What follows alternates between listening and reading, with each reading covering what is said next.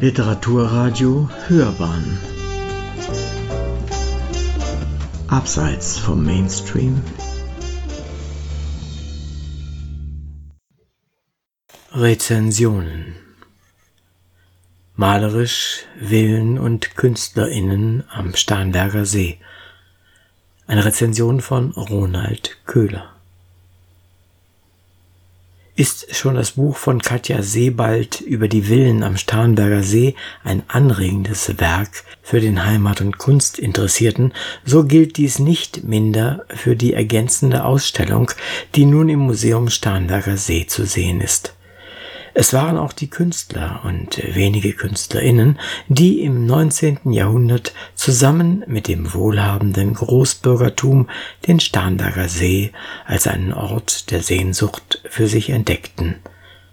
Das fand naturgemäß seinen Niederschlag in deren Werken und macht die Ausstellung auch zu einem kleinen Bilderbogen der Gesellschaftsgeschichte jener Zeit.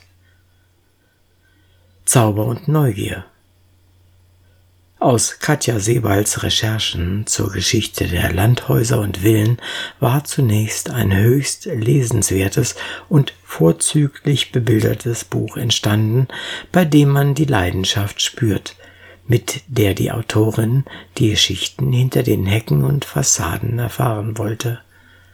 Nicht aus einem unangenehmen Voyeurismus heraus, mit dem manche Medien den Markt bedienen, sondern aus einer der Sache verpflichteten Neugier auf das, was die Bewohner dieser Häuser erlebt, erliebt und erlitten haben.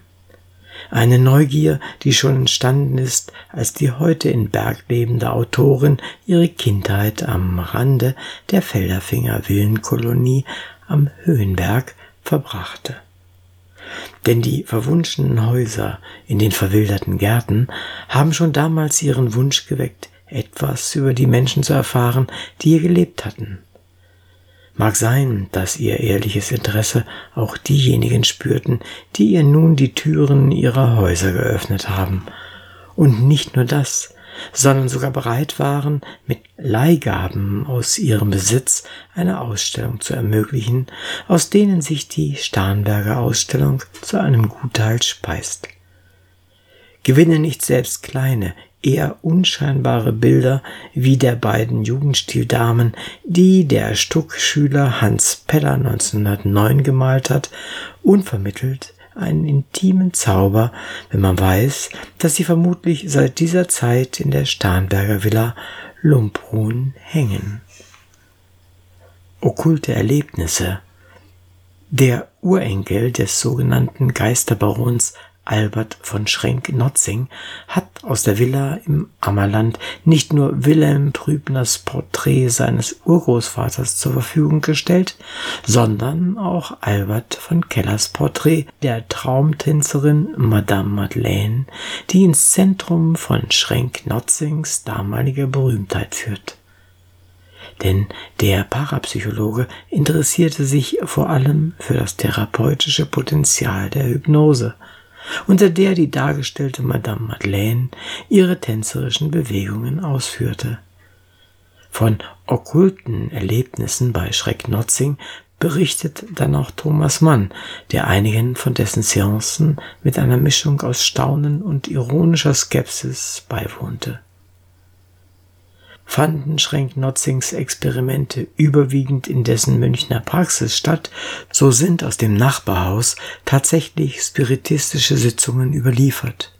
Hier lebte der heute vor allem noch als Affenmaler bekannte Gabriel von Max, ein Mann mit weit gespannten naturwissenschaftlichen Interessen, auch solchen an vermeintlich übersinnlichen Phänomenen.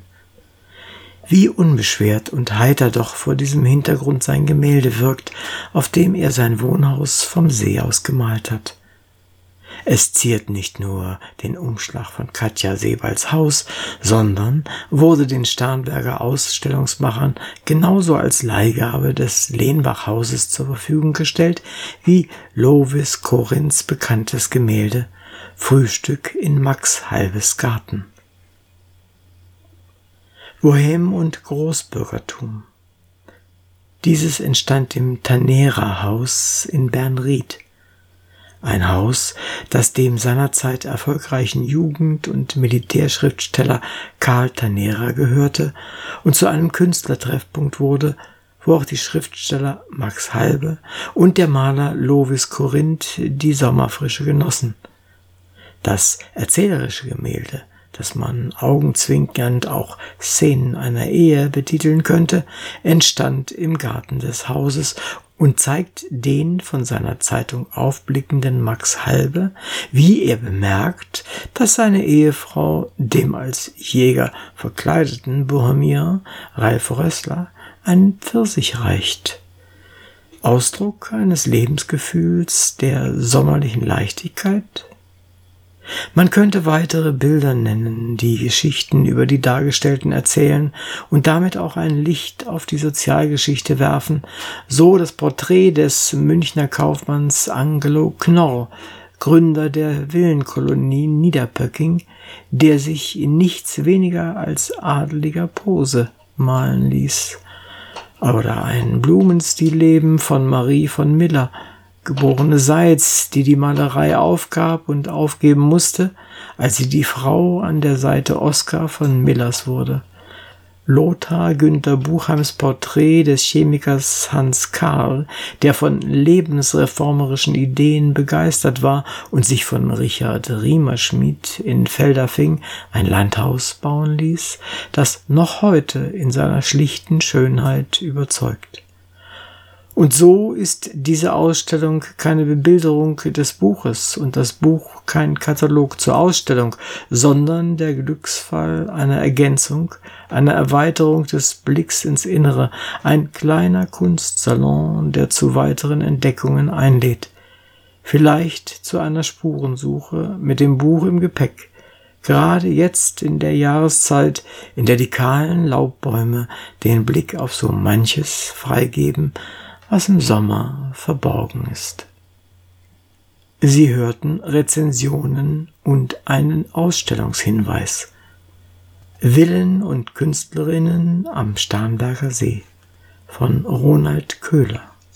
Die Ausstellung Malerisch Villen und Künstlerinnen am Starnberger See befindet sich im Museum Starnberger See und sie ist noch bis zum 6. März 2022 zu sehen.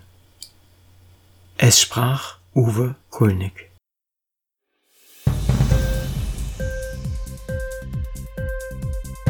Hat dir die Sendung gefallen?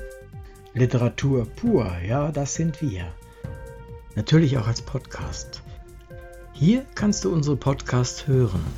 Anchor, Spotify, Apple Podcast, iTunes, Google Podcasts, radio.de und viele andere mehr.